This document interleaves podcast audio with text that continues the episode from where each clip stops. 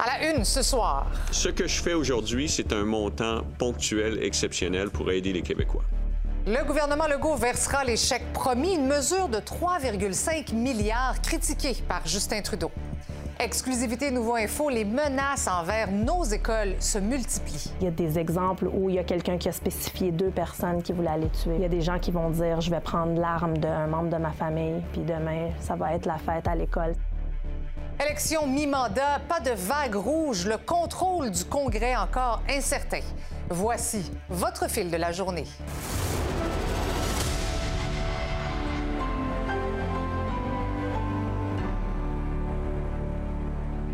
Bonsoir. Le gouvernement Legault l'avait promis, ça faisait partie de son bouclier anti-inflation. Des chèques pour aider à absorber la hausse du coût de la vie. 6,5 millions de Québécois vont recevoir un montant entre 4 et 600 dollars. Simon, le ministre des Finances, a annoncé aujourd'hui les, les modalités de sa distribution de chèques.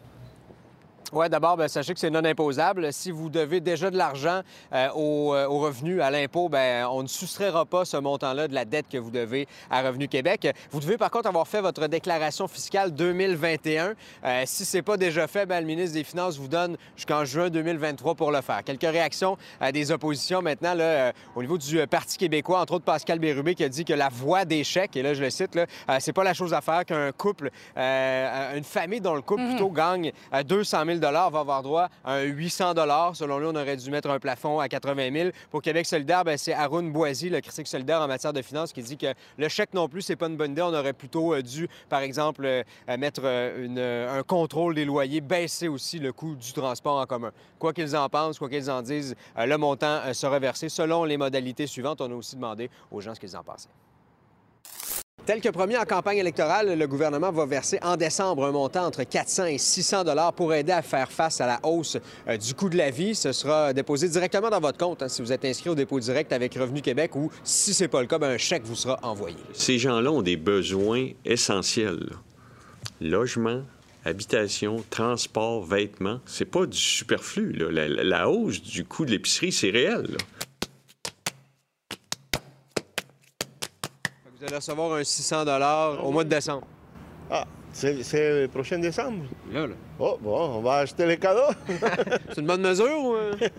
Oui, oui, oui, oui. Avec la hausse du coût de la vie, épicerie, tout ça, est-ce que ça va vous donner un coup de main? Ou... Oui, bien sûr, bien sûr. On va manger mieux Noël et le jour de l'an, oui, c'est ça.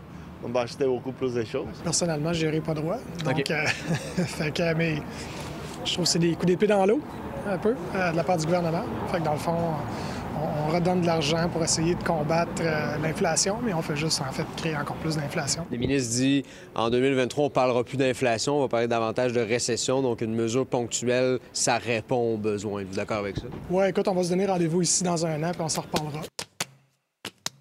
Pour les personnes moins anti, c'est pas beaucoup. Surtout si euh, des, des, femmes monoparentales, là, avec des petits-enfants, bien souvent, euh, ils n'y arrivent pas. Mm.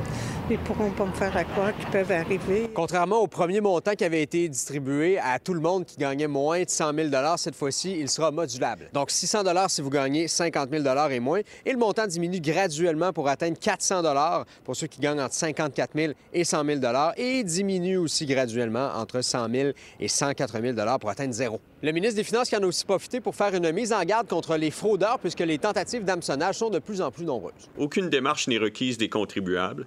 Le gouvernement n'enverra aucun message, courriel, texto, téléphone. Ces messages sont des tentatives de fraude.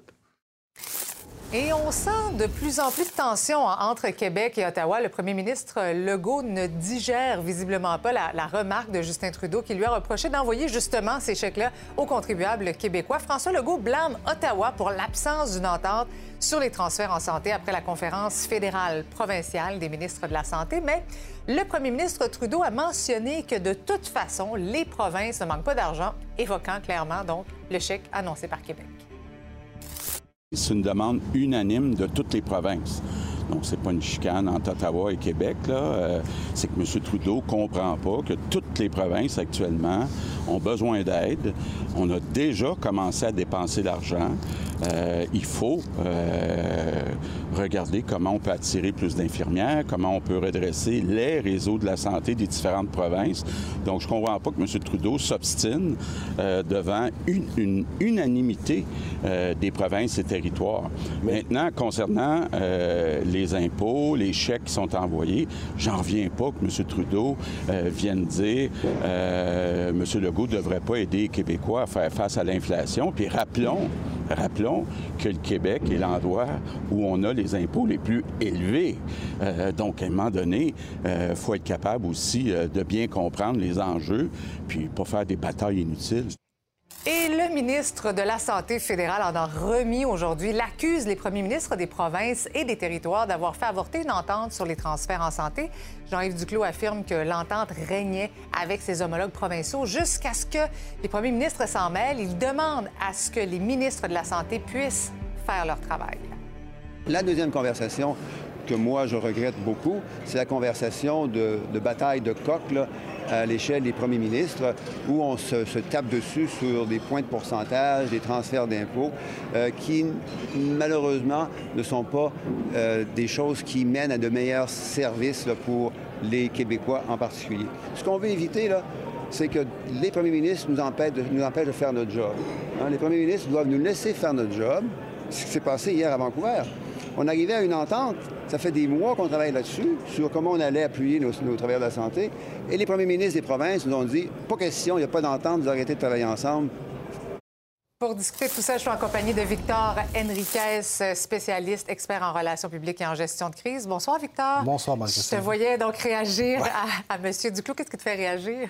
Ben, c'est que je comprends ce qu'il veut dire. En partie, il a raison, parce que c'est vrai que lorsqu'on arrive entre les mains des premiers ministres, souvent, on veut avoir raison. On veut avoir un gagnant dans cette bataille-là, mais en même temps, ça reste inacceptable qu'Ottawa n'ait pas encore réussi à s'entendre avec les provinces sur la question de la santé. Et ça va beaucoup plus loin que quelques discussions. Ça fait des mois que ça dure, cette, euh, cette discussion mais qu'est-ce que tu penses de Justin Trudeau qui vient un peu critiquer et juger justement cette fameuse distribution des chèques-là en disant bien, si vous avez 3,5 euh, milliards de dollars, millions de dollars à donner, à, milliards pardon, de, donner, on pourrait le mettre finalement en santé. Qu'est-ce que tu en penses? Bien, pour les gens qui nous écoutent, il faut quand même faire une différence importante. Les milliards en santé sont récurrents alors que le 3,5 est juste une fois. Moi, je me garderais une petite gêne pour un premier ministre qui a envoyé des chèques de PCU à tout le monde, des chèques de PCU aux étudiants, des chèques aux entreprises. On l'oublie, hein? On l'oublie, mais à un moment donné, je veux dire, la distribution des chèques a quand même commencé avec lui. Je me garderai une petite gêne. Je trouve que le ton entre Québec et Ottawa n'est pas très agréable. Et ça, moi, je ferai attention à la place de M. Trudeau parce qu'il sera en élection avant M. Legault. Mhm. Donc, à un moment donné, c'est peut-être pas M. Legault qui va perdre cette bataille-là. En tout cas, on sent cette petite euh, tension. Mais qu'est-ce que tu en penses de cette distribution de chèques-là? Bien, moi, je, je pars de la base que lorsqu'un gouvernement est élu avec une promesse extrêmement claire de remettre des chèques comme celui-là, il n'avait pas le choix de le, faire, en fait. Ben, on ne peut pas lui reprocher de faire ce qu'il a dit qu'il ferait. Maintenant, ce que je comprends aussi, c'est que c'est un chèque pour intervenir de façon urgente. Puis je pense qu'il y a vraiment des gens qui en ont besoin. Cependant, je m'attends à des mesures structurelles dans les prochains mois parce que la question de l'inflation, elle ne se réglera pas juste avec un chèque. On sait que les familles en souffrent énormément à ce moment-ci. Oui, mais dans les... on le savait que ces chèques-là allaient être euh, remis entre 400 et 600 mais sur les, sur les modalités, pourquoi avoir pas mis un, plafond sur le revenu familial, par exemple? Parce que si un conjoint gagne 500 000 et euh, l'autre gagne 35 000 ils vont avoir droit quand même à ce 400 500 moi, je le prends un peu comme une mesure, disons, d'urgence sur la capacité de, dépenser. Une question d'autonomie financière aussi. Même mhm. si le conjoint fait beaucoup d'argent, la personne à 35 000, elle est affectée, le prix de l'essence, des choses comme ça. Il faut se rappeler que le gouvernement a quand même bénéficié de l'inflation. Parce que lorsqu'il y a une inflation, il y a aussi une augmentation des revenus pour le gouvernement en termes de TPS, TVQ notamment. Et c'est comme ça que je vois un peu ce retour-là. Je ne suis pas économiste pour juger la façon de faire. Puis je suis convaincu qu'on aura un long débat sur ce qu'on aurait pu faire comme gouvernement. Mais moi, ultimement, les Québécois l'ont élu avec une forte majorité. Aujourd'hui, les bottines suivent les babines. Qu'est-ce qu'on peut dire de plus? On s'en plaindra pas, c'est sûr, pour ça. À, quoi on peut s'attendre euh, pour l'énoncé économique du 8? Ben, c'est là que je vois le structurel. Je pense que le 8, on va... Le Père Noël passe une première fois. D'après moi, il va passer une deuxième fois pour les personnes aînées. On sait qu'on a un 2000 de crédit d'impôt. Mais c'est là que je m'attends à voir du structurel dans la lutte à l'inflation. On va être en prévision d'un budget général au mois de mars, donc trois mois avant. On a besoin de lutter contre l'inflation. On sait que ça a des effets énormes sur les familles québécoises. Je m'attends à une mise à jour économique quasiment exclusivement focusée là-dessus. Je profite de ta présence pour parler un peu du Parti euh, libéral. On s'attend à ce que soit annoncé demain euh, le chef intérimaire. Il y a des noms qui circulent, évidemment, Marc Tanguay, également André euh, Fortin. quels seront, selon toi, les principaux défis du chef intérimaire? Quelle que soit la personne élue, parce que je pense que si les deux sont candidats, ce sera quand même un vote qui sera assez divisé.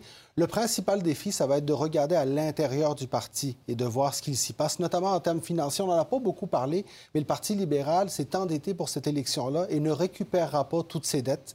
Et de l'autre côté, du côté du caucus, on a besoin de trouver une une calme, une certaine accalmie, une certaine tranquillité au Harmonie. caucus. Harmonie pour jouer un rôle d'opposition. Je pense que le premier geste, par exemple, ça va être de ramener Mme Nichols, qui, elle, n'a plus de raison d'être à l'extérieur. Maintenant, il y aura beaucoup de discussions et ce sera un moment difficile pour le chef. D'ici à la fin de la session, il y aura beaucoup d'instabilité. Je m'attends, par exemple, à ce que ce soit un chef à long terme. Donc, euh, Demain, on verra qui, qui est élu. Moi, je m'attends vraiment à ce que la bataille soit très serrée entre M. Tanguay et M. Fortin. Ah oui, bon, ben, on va suivre ça de près. On va s'en reparler, mon cher Victor. Avec plaisir. Merci d'avoir été avec nous. Maintenant, une seule publication, ça peut être un seul mot ou une simple photo pour déclencher toute une opération policière. Les écoles, nos écoles, sont de plus en plus visées par des menaces véhiculées sur les réseaux sociaux. Canulars complètement inoffensifs ou menaces réelles, eh bien, les policiers spécialisés en cybermenaces ne peuvent rien prendre à la légère. Voici ce qu'a obtenu Marie-Michel Lauzon. Demain, je cherche 10 personnes pour sacrifier en deuxième période. Je peux être n'importe où. Soyez prêts, même le SPVM ne me verra pas venir. Ne venez pas à l'école demain, le 13 décembre, un élève sera armé. J'ai une envie de mettre une bombe. Je prends la justice dans mes mains. Peu importe les conséquences, j'irai mieux en prison. Ce que vous venez de voir, ce sont de réelles menaces qui ont été écrites dernièrement sur les réseaux sociaux et qui visaient directement des écoles de Montréal. En un an, le nombre de dossiers d'enquête en lien avec des crimes ou de la violence sur les réseaux sociaux a bondi de 147% du côté du module des cyberenquêtes au SPVM. On en a de plus en plus.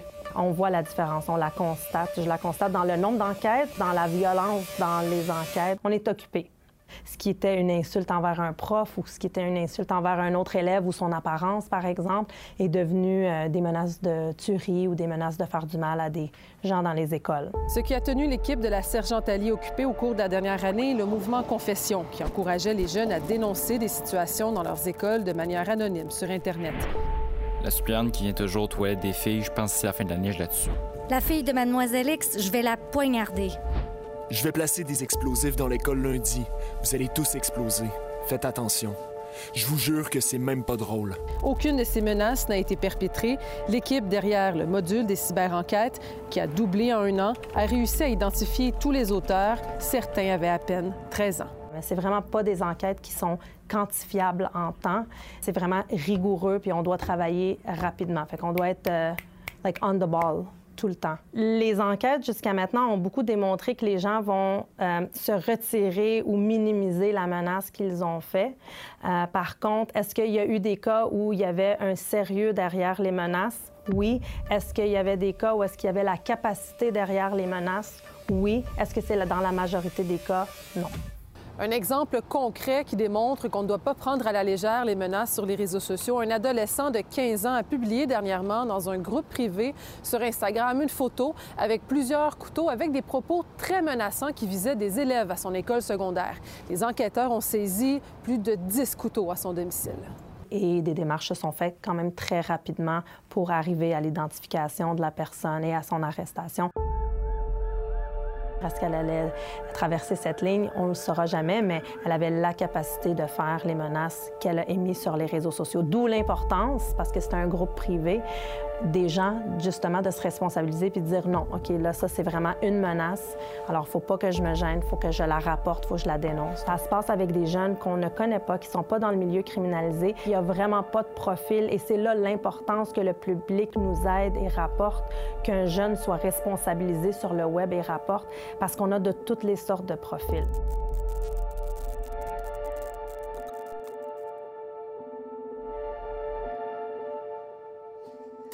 Hey Marie-Michel, c'est quand même franchement inquiétant de voir Ben ça, d'entendre ça. Et on se demande, est-ce que, est que les élèves dans les écoles sont prêts à une éventualité, par exemple un tireur actif? Bien, la question se pose parce qu'on n'est pas à l'abri de ça. C'est déjà arrivé à Montréal et ça arrive vraiment tristement beaucoup trop souvent aux États-Unis. Mm. presque à chaque mois, il y a des fusillades dans l'intérieur des écoles. Est-ce qu'on devrait davantage préparer les élèves en cas de tireur actif? Parce qu'il faut comprendre, en ce moment, au Québec, c'est pas uniforme. Il y a des écoles qui vont euh, faire des simulations pratiquement chaque année, plusieurs fois par année. Il y a certains, euh, certaines écoles qui vont le faire dès le primaire. Il y a des écoles qui refusent de le faire. Parce, que, ça, peut être anxiogène. pour les Oui, ça crée de l'anxiété, ça crée énormément de stress. Bref, il y a plusieurs personnes qui se disent, là, en ce moment, les menaces dans les écoles, c'est pas les feux, c'est pas les incendies, c'est les tireurs actifs parce que ça arrive. On devrait peut-être changer la donne. La suite de mon reportage demain. Merci. Bye-bye. On en est au jour 3 du procès de l'ex-député de Rimouski, Harold Lebel, pour agression sexuelle. Ça a été une longue journée pour la présumée victime. Après avoir terminé de livrer son témoignage au jury, elle a subi son contre-interrogatoire. Euh, Laurence, la défense a tenté de faire ressortir des, des- des incohérences dans son témoignage. Oui, et, aussi euh, en, re- en remettant en question là, la logique derrière certains comportements qu'a eu la victime ce soir-là. Par exemple, pourquoi elle a décidé d'aller dormir chez Harold Lebel plutôt que d'aller à l'hôtel? Pourquoi elle n'est pas allée rejoindre son ami qui dormait dans la chambre euh, à côté plutôt que de s'enfermer dans la salle de bain puis d'aller dormir dans le lit euh, escamotable qui était situé dans le salon? On a remis aussi en question là, ses souvenirs de l'appartement qui étaient parfois inexacts. La défense a aussi comparé son témoignage avec la déclaration qui a été faite aux policiers en 2020. On a tenté de faire ressortir certaines incohérences encore une fois, notamment le fait qu'il y a des messages textes qui ont été envoyés cette soirée-là qu'on n'était pas capable de retrouver. Euh, il a aussi euh, évoqué un possible consentement, notamment parce que la victime a accepté qu'Harold Lebel se couche à côté d'elle. Et même, Marie-Christine, que Maître Maxime Roy, l'avocat de la défense, est allé jusqu'à suggérer que le souvenir de la victime était inexact, qu'elle aurait tout inventé euh, ce témoignage et qu'Harold Lebel ne l'aurait jamais touché ce soir-là. Évidemment, une suggestion que la victime a réfutée. Et puis la victime a également lu au jury un échange courriel, justement, qu'elle a eu avec son présumé agresseur. C'était en 2020. hein. Oui, en 2020, donc un an et demi après la présumée agression. Et dans ce courriel, elle raconte euh, sa version des faits, comment elle a vécu cette soirée, en particulier le moment où euh, Harold Lebel est venu se coucher à côté d'elle dans le lit euh, escamotable dans le salon. Elle écrit là, et on peut voir à l'écran, Je ne sais pas si tu pensais que je dormais, mais je n'ai pas fermé l'œil de la nuit. La peur et l'incompréhension m'ont rendu immobile, stoïque.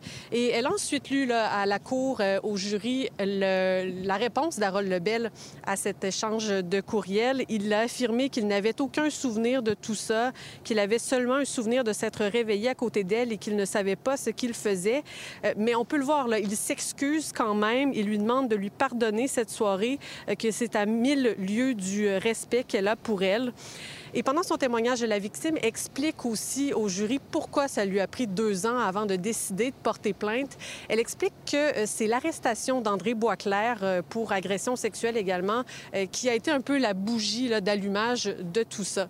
Alors, ça se poursuit demain ici au Palais de justice de Rimouski. On entendra le témoignage de la troisième personne qui était dans cet appartement le soir de la présumée agression. Merci, Laurence. Bonne soirée. Maintenant, que retenir des élections de mi-mandat aux États-Unis? On retrouve Valérie Baudouin, notre experte en politique américaine, au retour.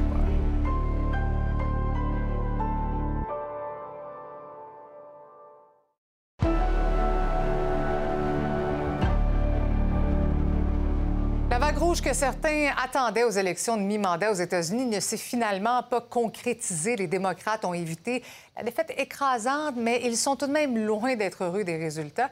Et un peu plus tôt aujourd'hui, le président Joe Biden dit avoir bien compris le message de la population. regardless of what the final tally in these elections show, and there's still some counting going on, I'm prepared to work with my Republican colleagues. The American people have made clear, I think, that they expect Republicans to be prepared to work with me as well. Je retrouve aux États-Unis Valérie Baudouin, analyste en politique américaine. Alors, Valérie, quelles sont les grandes surprises selon toi? Les républicains ont vraiment moins bien fait, moins bien performé que prévu.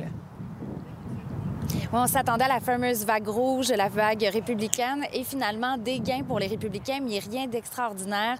Honnêtement, c'est pas un bilan qui était souhaité par le Parti républicain parce que, euh, étant donné les conditions économiques, l'inflation, l'inquiétude des Américains, la, mi-mandat de Joe Biden, on se disait ce sera facile d'aller chercher des gains. Euh, pour moi, la surprise est arrivée assez rapidement. C'est en Pennsylvanie, la course opposant Dr. Oz, le candidat euh, appuyé par Donald Trump, le médecin très populaire à l'époque d'Oprah, et euh, John Fetterman, qui a finalement gagné à 1 heure du matin à peu près. Là, ça a été annoncé.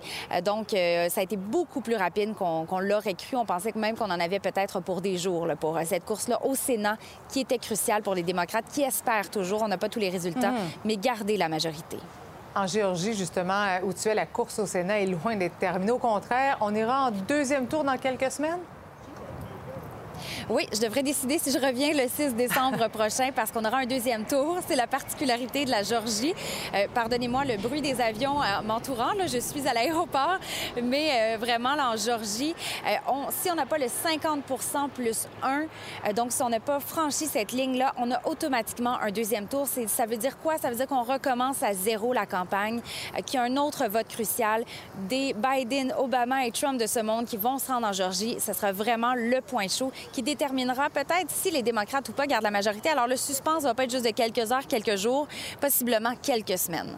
Et avant même euh, l'élection, Valérie, on, parlait de, de fraude électorale et ça continue. Oui, euh, en Arizona, entre autres, il y a des allégations de fraude qui circulent. J'en ai vu beaucoup sur les réseaux sociaux. Il y a Carrie Lake, la gouverneure de l'État, on s'en est parlé à l'émission, qui avait dit Je vais accepter les résultats de l'élection si je gagne. Donc, elle, euh, bon, c'est très serré comme course, euh, mais quand même, ce qu'elle a mentionné hier, très tôt dans la soirée, c'est que finalement, il y avait des questionnements à avoir sur le processus électoral en Arizona et qu'elle allait gagner. Donc, elle est vraiment confiante. C'est une méthode un peu à la Trump 2020 et il y aura, à mon avis, d'autres cas comme ça dans les prochains jours qu'on pourra voir. Mais somme toute, on est loin de la catastrophe qu'on pensait au niveau de la démocratie mhm. avec des gens et de la violence. On a quand même euh, évité euh, ce scénario-là un peu catastrophe. Bon, on va parler maintenant de Donald Trump. On sait qu'il doit faire une annonce mardi prochain, une annonce importante, dit-il. Mais qu'est-ce que ça veut dire pour lui, le Parti républicain, les résultats de ces élections? Bon, Donald Trump, on connaît le personnage. Hein. À mon avis, il va dire euh, ben écoutez, c'est pas de ma faute et si on fait des gains, c'est de sa faute et c'est lui le grand responsable de cette victoire républicaine. Euh, pour moi, Trump, quand même, il y a une inquiétude et c'est Ron DeSantis. Ron DeSantis, gouverneur républicain de la Floride, qui a gagné avec 20 points d'avance sur son adversaire démocrate. Il y a quelques années, on parlait de la Floride comme un swing state, un État pivot qui pouvait aller d'un côté ou de l'autre. Et là, lui a vraiment consolidé le virage à droite de l'État. Euh, c'est quelqu'un d'assez, bon, charismatique pour, pour pour plusieurs électeurs, euh, qui est un peu comme Trump, mais qui, disons, euh, est plus modéré, moins impulsif dans certains de ses propos. Alors, moi, je crois que c'est une menace sur le long terme, peut-être pour Trump. Et s'il ne se présente pas Ron DeSantis dans la course républicaine euh, dans, deux ans, là, ça sera peut-être dans quatre ans pour les, les prochaines élections présidentielles. Et en terminant, Valérie, est-ce que Joe Biden, hier soir, s'est dit ouf? Oui, il s'est dit ouf, il a pu, euh, disons, respirer mieux parce que c'est particulier, même si les euh, républicains ont de l'avance pour plusieurs sièges à la Chambre des représentants, devraient avoir la, majorité. C'est une victoire, entre guillemets, pour les démocrates parce qu'on craignait le pire, on pensait à une catastrophe, on pensait vraiment de loin perdre face aux républicains. Et finalement, ce qu'on voit, c'est qu'on a réussi à sauver les meubles et que Joe Biden a fait une bonne campagne ou du moins a été assez effacé pour que certains démocrates qui ne voulaient peut-être pas euh, avoir l'aide du, président démocrate euh, euh, fasse bien là, dans, les résultats. Ben, Valérie, merci beaucoup. Bon vol. Merci. À bientôt. Et parlant de lendemain d'élection aux États-Unis, Fanny, pour revenir sur l'enjeu de l'avortement, la question était d'ailleurs sur des bulletins de vote et cet amendement-là est passé haut la main au Vermont. 77 des Vermontois qui ont voté en faveur du Reproductive Liberty Amendment. Je vous en parlais la semaine dernière quand je m'étais rendue au Vermont, mm-hmm. où là-bas, il y avait vraiment une forte mobilisation euh, pour cet amendement qui se retrouve maintenant dans la Constitution, qui garantit des droits à l'avortement, à la contraception et à la stérilisation aussi. C'était pas en cause nécessairement. Au Vermont, on n'avait pas nécessairement peur de perdre ces droits-là, mais on voulait quand même être une lueur d'espoir pour le reste du pays parce que selon les organismes qui étaient derrière la mobilisation, en ce moment, il y a près de la moitié des États américains où on est en train de bannir ou encore de sévèrement restreindre les droits à l'avortement et les droits reproductifs. Alors aujourd'hui, évidemment, ces organismes au Vermont se réjouissaient que ça soit passé hier. Vermonters said that's enough yesterday. Vermonters stood up and said, We believe that we all deserve these unalienable rights. And I'm so proud to be part of that history today. And it's great to see that not only here, but around the country, resoundingly, voters, when they went to the ballot box, supported reproductive rights and, and fought back against the anti democratic efforts to restrict those rights. Et Fanny, comment ça s'est passé dans les autres États? Bien, en Californie, on a fait la même chose. On l'a ajouté à la Constitution. Il y avait aussi le Michigan où on avait une mesure. Là aussi, ça a passé. Alors, on aura davantage d'accès à l'avortement. On va préserver, en tout cas, ce droit-là. Il y a des États, par contre, où on voulait retirer des droits, ou en tout cas les rendre plus difficiles d'accès. C'est le cas du Kentucky. Ça n'a pas passé. Les gens n'ont pas adopté cette mesure-là. Au Montana aussi, ça devrait être plus restrictif. C'est toujours en cours de dépouillement en ce moment on pense que ça ne passera pas non plus. Alors, on constate que même quand ce sont des États républicains ou encore des États démocrates, bien, la volonté de la population, c'est de conserver ces droits-là. J'en ai parlé avec une chercheuse qui est spécialisée dans les droits reproductifs. Dans les cinq cas qui étaient, euh, qui étaient sur les, bulletins de vote hier, il n'y a aucun des États où on a euh, eu un recul du droit à l'avortement. Au contraire, on a eu des avancées en termes de la protection du droit à l'avortement, même si l'enjeu de l'avortement est un enjeu qui divise, un enjeu qui peut polariser également dans l'électorat, donc au niveau de l'opinion publique, on est en décalage avec ce qu'on voit au niveau des législatures et qu'on parle de, du Congrès à Washington ou des législatures d'État qui euh, vont vraiment dans les, euh, les, extrêmes du discours, soit euh, d'un côté ou de l'autre, plus souvent du côté anti-choix. Alors, ce qu'on retient, c'est que lorsqu'on demande aux gens s'ils veulent maintenir les droits à l'avortement, la plupart du temps, c'est le cas. Le problème, par contre, c'est qu'on leur demande pas souvent leur avis. Merci, Fanny. Merci. On se tourne vers l'Ukraine maintenant. La Russie a déclaré ce matin qu'elle se retire de la ville de Kherson. Je vous rappelle que la région avait été annexée à Moscou en septembre. On parle d'un revers important parce que la ville est la seule capitale régionale à avoir été capturée par les forces russes depuis le début de la guerre. Une décision prise par le haut commandement militaire et le ministre de la Défense russe parce que ça devenait impossible de ravitailler la ville et les zones aux alentours.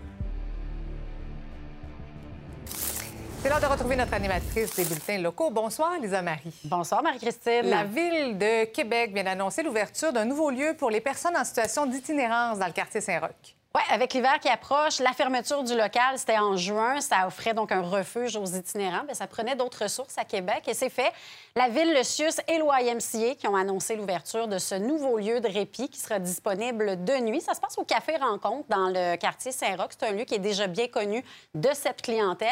Euh, important de préciser, on ne parle pas ici de remplacer le défunt local qui a fermé en juin, pour lequel on recherche toujours un nouvel emplacement.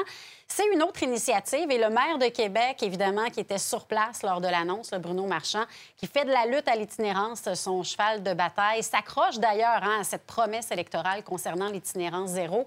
On peut l'écouter. Est-ce que le projet du local est mort dans l'œuf? Ben, c'est plus euh, le CIUS qui va pouvoir y répondre. Je vous laisse le CIUS là-dessus. Nous, on est toute la question des appels de projet, le travail de concertation, de collaboration qui se fait avec le CIUS, les groupes communautaires, c'est le CIUS qui en est porteur. Mais c'est beaucoup plus facile de ne pas s'engager. C'est beaucoup plus facile de ne pas identifier un objectif. Alors, le concept d'itinérance zéro, c'est quoi? C'est on, on veut travailler à ne pas avoir d'itinérance chronique. Une itinérance chronique, c'est quoi? C'est trois mois consécutifs. Et le maire a été clair, hein, un an après son élection, mhm. itinérance zéro, ça va prendre des années pour y arriver. Donc, les détails au Fil Québec dans un instant et sur Nouveau.info. Bon bulletin. Bonsoir.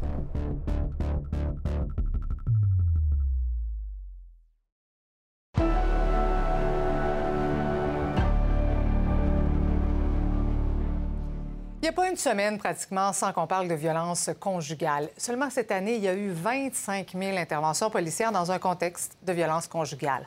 En 2021, 18 femmes ont été tuées et cette année, 13. Un constat dramatique. Les policiers tentent donc de, s'adapter, de développer de nouvelles façons de faire finalement pour éviter de laisser les victimes à elles-mêmes. Voici ce qu'a préparé Emmanuel Lerounega. C'est beaucoup plus complexe qu'on pense de gérer une, euh, violence conjugale. Bien, le plus souvent, c'est plus comme les victimes qu'on dépeint dans les, euh, dans les médias ou dans les émissions, que la, la, dame va avoir plein de bleus, que c'est très physique. C'est vraiment maintenant plus le harcèlement, la surveillance, des dispositifs de localisation, des dispositifs d'enregistrement. On va avoir aussi beaucoup de harcèlement sur les réseaux sociaux. Puis c'est que ça n'a jamais de fin. Donc les victimes ont presque rien pour avoir un répit. Donc c'est d'aller chercher la confiance d'une victime pour qu'elle veuille parler. J'ai enduré et subi de la violence physique mais également beaucoup de violences psychologiques, de harcèlement et de menaces. Si vous saviez combien de fois j'ai pensé porter plainte, mais sans jamais le faire, de peur que ce soit pire après. C'est vrai que c'est beaucoup, beaucoup la peur qui nous retient de faire le premier pas puis de, dénoncer parce que avant que je découvre euh, cette équipe-là, avec le volet violence conjugale, j'avais l'impression d'être seule au monde. C'est Joël à Terrebonne, ça va bien? Et pour ce qui est des craintes là, que tu as peur qu'ils essayent de reprendre en contact avec toi ou d'aller chez toi, nous, on est en moyen d'alimenter une attention spéciale, donc d'augmenter la patrouille autour de chez toi. On voyait la recrudescence des, euh, des victimes de violences conjugales. On trouvait que euh, au niveau policier, on faisait une intervention puis il n'y avait jamais de suivi auprès de, des, des gens. On voulait rattacher la victime au système judiciaire. Pour le faire, mais ça prend un bon suivi. Il faut l'encadrer. Donc, on regarde toutes les, tous les appels qui sont rentrés dans le dernier 24 heures, à savoir euh, est-ce qu'il y a une situation qui, qui a été conflictuelle, est-ce que c'est une personne qui avait besoin d'aide, puis on va faire un retour pareil. On va le faire autant pour euh, euh, tout ce que je disais, affaires civiles, chicane de couple, que pour les violences conjugales qui a généré un, un dossier criminel. Ces policiers-là ne font que des dossiers de violence conjugale. Donc, ils développent une certaine expertise. On vient changer un peu notre champ d'intervention où on était peut-être très centré sur l'arrestation de l'agresseur. Et là, on ramène ça, puis on se centre sur la victime. Puis on s'assure euh, d'être avec elle jusqu'au bout. Ça a amené à euh, plusieurs arrestations euh, supplémentaires pour bris de conditions d'agresseurs en rencontrant des victimes euh, nos deux policières ont, initié trois dossiers alertes. Donc, c'est trois dossiers à haut risque homicidaire qui, possiblement, n'auraient pas été soulevés, n'auraient pas été dénoncés si l'équipe n'avait pas, été, euh, pas été en place. Sans elle, je ne serais pas rendue où je suis rendue présentement dans ma vie. Je vois enfin la lumière au bout de ce terrible calvaire. Elles m'ont donné la force et le courage de persévérer, ces deux policières dévouées et investies auront changé à tout jamais ma vie.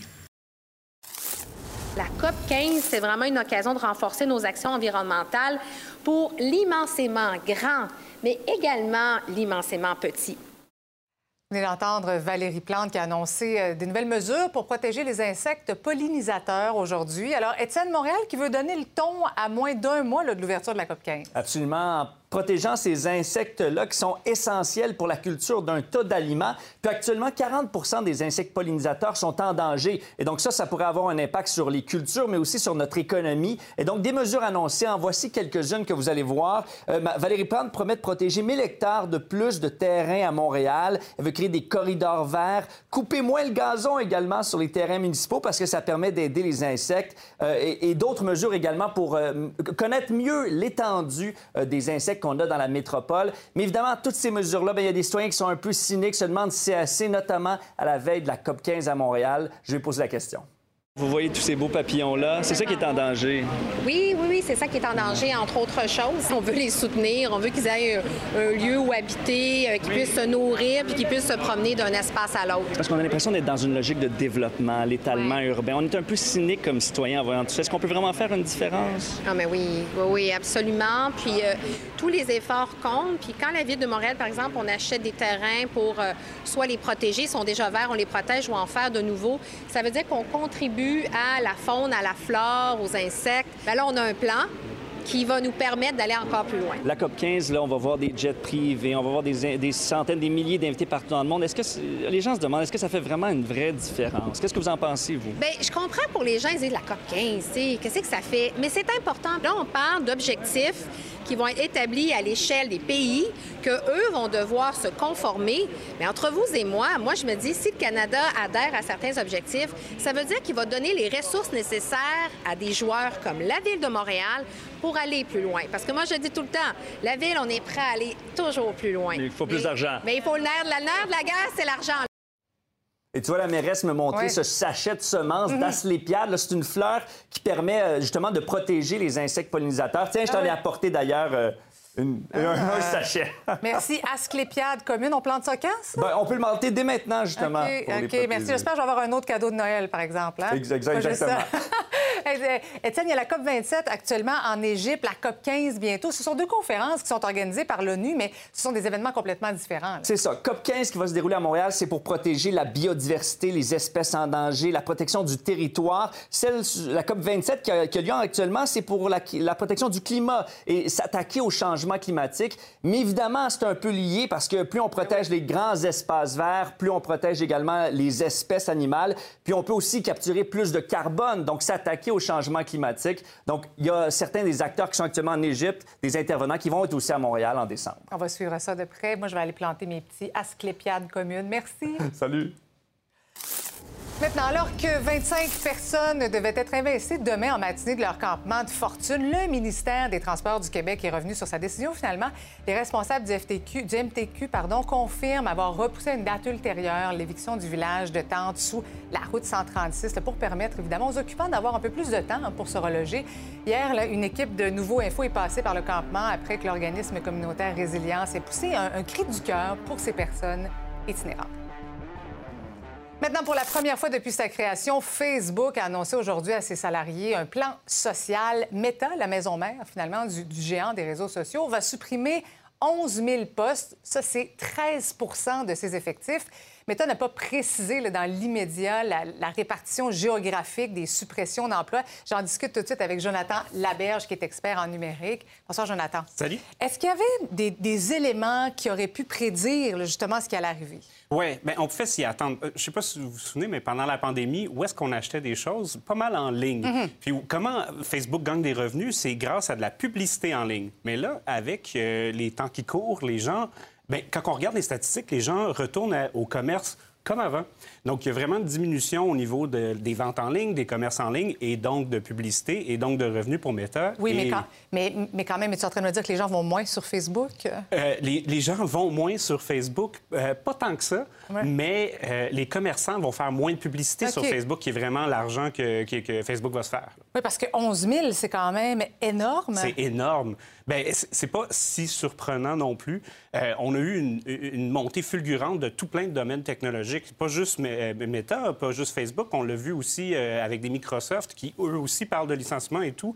Euh, donc, il y a eu une énorme utilisation. Tout le monde en a eu besoin. On a dû donc on avait engager... juste. Oui, bien, c'est clair que pendant la, la- la pandémie, on était tous davantage sur, euh, sur nos réseaux sociaux. Mais est-ce, qu'il y a d'autres facteurs, par exemple, que la récession actuelle pour expliquer ça? Ben oui, c'est sûr. Tu sais, si je vous parle de TikTok, euh, il y, a- il y a quelques années, vous sauriez peut-être pas c'est quoi. Puis là, maintenant, c'est monnaie courante, tout le monde le connaît. Fait qu'il y a encore plus de compétition sur le marché avec un TikTok de ce monde. Mais il y a aussi toute la conscientisation des gens à la vie privée.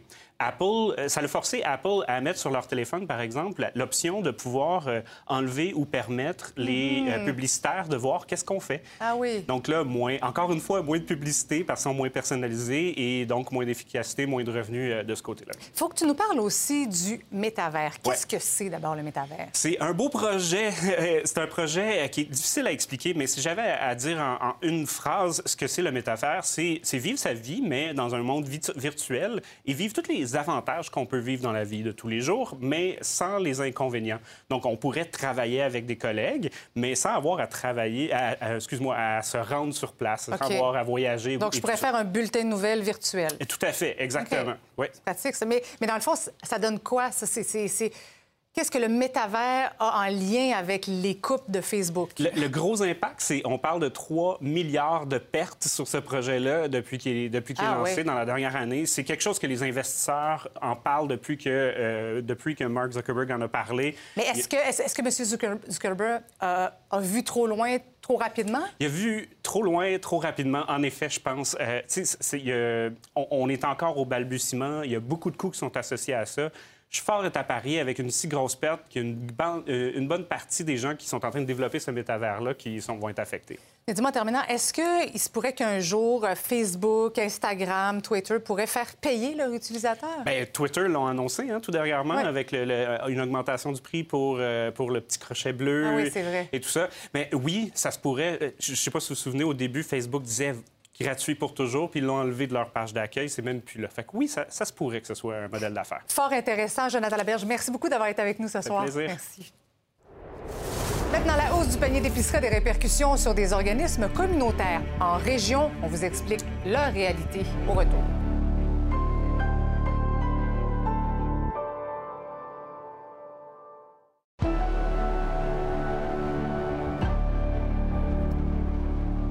Depuis des semaines dans le contexte économique actuel où tout coûte plus cher. Les banques alimentaires ont du mal à joindre les deux bouts. C'est le cas pour les organismes alimentaires en région comme la soupe populaire de Chicoutimi. Et à l'approche de la période des fêtes, on a voulu comprendre la réalité à laquelle est confronté ce service nécessaire. Voici ce qu'a préparé Pierre-Alexandre Fontaine.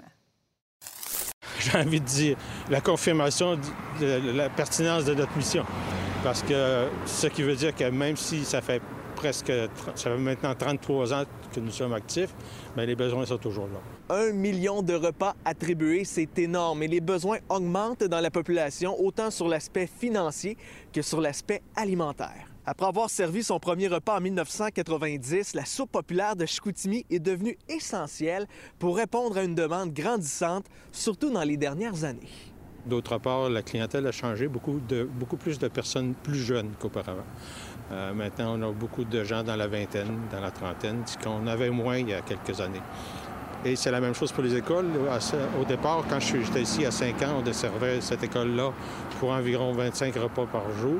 Puis là, euh, ils ont même, sont, sont même décidé d'aller dans une autre école parce qu'il y avait des besoins. Donc, on est rendu à 45 repas à servir présentement. Pour ce qui est de la population en général, je pense que l'aspect économique euh, qui s'est détérioré depuis quelques mois et, en est la cause. faire rouler une organisation comme celle-là vient avec énormément de défis, dont celui d'obtenir le financement nécessaire et également ben, l'obtention des denrées. Certaines chaînes ont décidé de, rationaliser un peu plus euh, leurs achats, donc ils ont moins de, fournitures à donner. Dans les fruits et légumes, ça a toujours été difficile parce qu'évidemment, euh, ce, que les, ce que les magasins donnent, c'est les, produits qui commencent déjà à être périmés. Le temps de faire le tri et le transport, parfois, quand ça arrive ici, bien, ça nous oblige à acheter de la nourriture un peu plus qu'auparavant. Et comme tout le monde, on la paye plus cher. Nous, on fait affaire, euh, notre équipe, fondamentalement, ce sont des bénévoles. Nous n'avons qu'une seule personne qui est rémunérée c'est-à-dire notre cuisinier. On fonctionne 365 jours par année. Alors, bien sûr, pour garder nos cuisiniers, il a fallu aussi faire notre part. Alors, euh, ce qui fait que nos dépenses se sont accrues. Si on compare à l'an dernier, euh, euh, je dirais sommairement au moins 10 à 15% de plus que les années antérieures. L'essentiel de nos revenus, c'est les dons. Et le principal des dons viennent de la guignolée des médias. Oui, en pleine préparation, ça s'en vient rapidement. C'est le 1er décembre.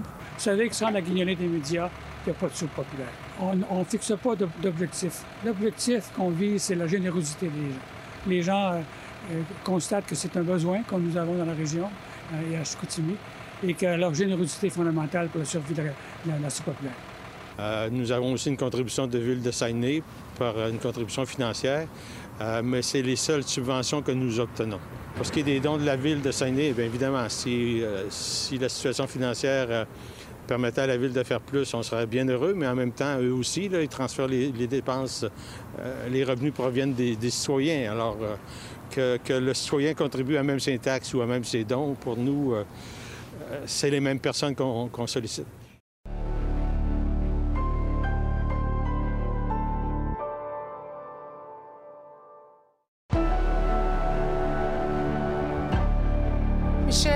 Au fil, tu vas garder un œil sur les résultats aux élections aux États-Unis. Évidemment, les résultats qui sont loin d'être finaux. Exactement. En ce moment, j'ai regardé avant de m'en venir en ondes, les républicains mènent toujours là, euh, au Sénat, mais il reste quand même encore trois sièges de sénateurs qui ne sont pas euh, déterminés. Puis l'avance également des républicains à la Chambre des représentants, mais là, on a quand même 44 sièges qui restent à déterminer. On va en parler avec Valérie Baudouin ce soir à 22 h. Et ce soir, au débatteur, vous allez parler des fameux chèques. Les chèques annoncés promis avant la campagne électorale par François Legault. Maintenant, ben, on sait qu'ils s'en viennent hein. Je rappelle 600 pour ceux qui ont un salaire net avant impôt de moins de 50 000 puis ceux entre 50 et 100 000 on parle de 400 Un cadeau individuel, mais est-ce que c'est un cadeau collectivement. Ça, il y a plusieurs personnes qui soulèvent des critiques. Alors, notre question ce soir, le chèque pour aider les Québécois touchés par l'inflation, est-ce une bonne ou une mauvaise idée? On va en débattre euh, à 22h30 avec François Lambert, également avec Maître Nada Boumefta, Antonine Yaccarini et puis notre Et euh, Victor Enriquez. Ça Alors, risque d'être très intéressant. ça va être très intéressant. Je pense que ça va faire réfléchir des gens. Oui. Un cadeau, mais peut-être un peu empoisonné. On va écouter ça ce soir avec intérêt. Merci beaucoup, Bye bye, bonne Michel. Excellente soirée à notre antenne. On se retrouve demain à 17h.